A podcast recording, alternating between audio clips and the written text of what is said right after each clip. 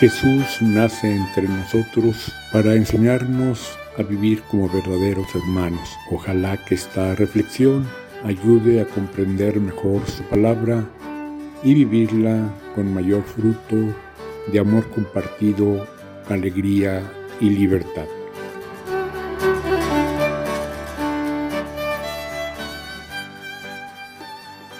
A la luz de su enseñanza, recordamos lo fundamental, Dios es amor, por amor ha creado todo, por amor nos da a Jesús y por medio de Él nos enseña que ese es el camino de la felicidad, de la realización, de la alegría. Y entonces ahora nos ayuda a enfocar de una manera diferente a como lo hacemos de un modo más espontáneo un par de aspectos. Primero, los discípulos le dicen, vimos por ahí alguien que andaba expulsando demonios en tu nombre, pero como no está en nuestro grupo, se lo prohibimos. Y Jesús les dice, abran su cabecita, no sean cerrados. Si está haciendo el bien, ¿Por qué se lo impiden?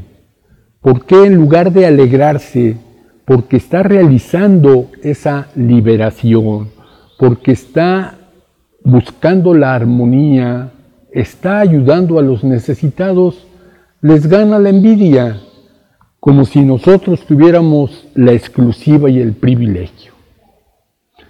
Eso les pasó a los discípulos y muchas veces nos sucede dentro de la iglesia y de otros grupos. No queremos solo que el bien se realice, que la justicia avance, sino estar nosotros en el primer lugar como protagonistas.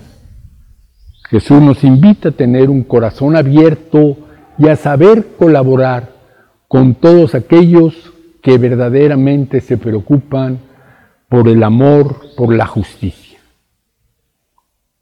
y otro aspecto, hay una serie de cosas que pueden conducirnos, que nos pueden desviar fuera del camino, lo que llamamos el escándalo.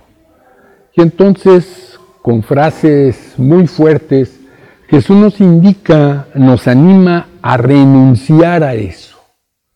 No porque en sí sea malo, sino porque si lo usamos mal, nos desvía. Y así nos dice las distintas partes de nuestro cuerpo, si tus ojos, en lugar de mirar con ternura, están mirando con odio, si tus brazos, en lugar de ayudar, quieren ejercer la violencia, renuncia a ellos. Y así, cualquier criatura que te aparte del camino del amor, de la hermandad, renuncia.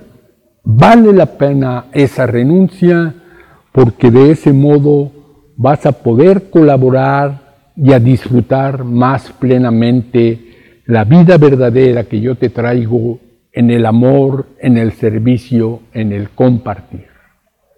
Que el Espíritu de Jesús nos ayude a comprender lo que verdaderamente Él nos enseñó. Amén.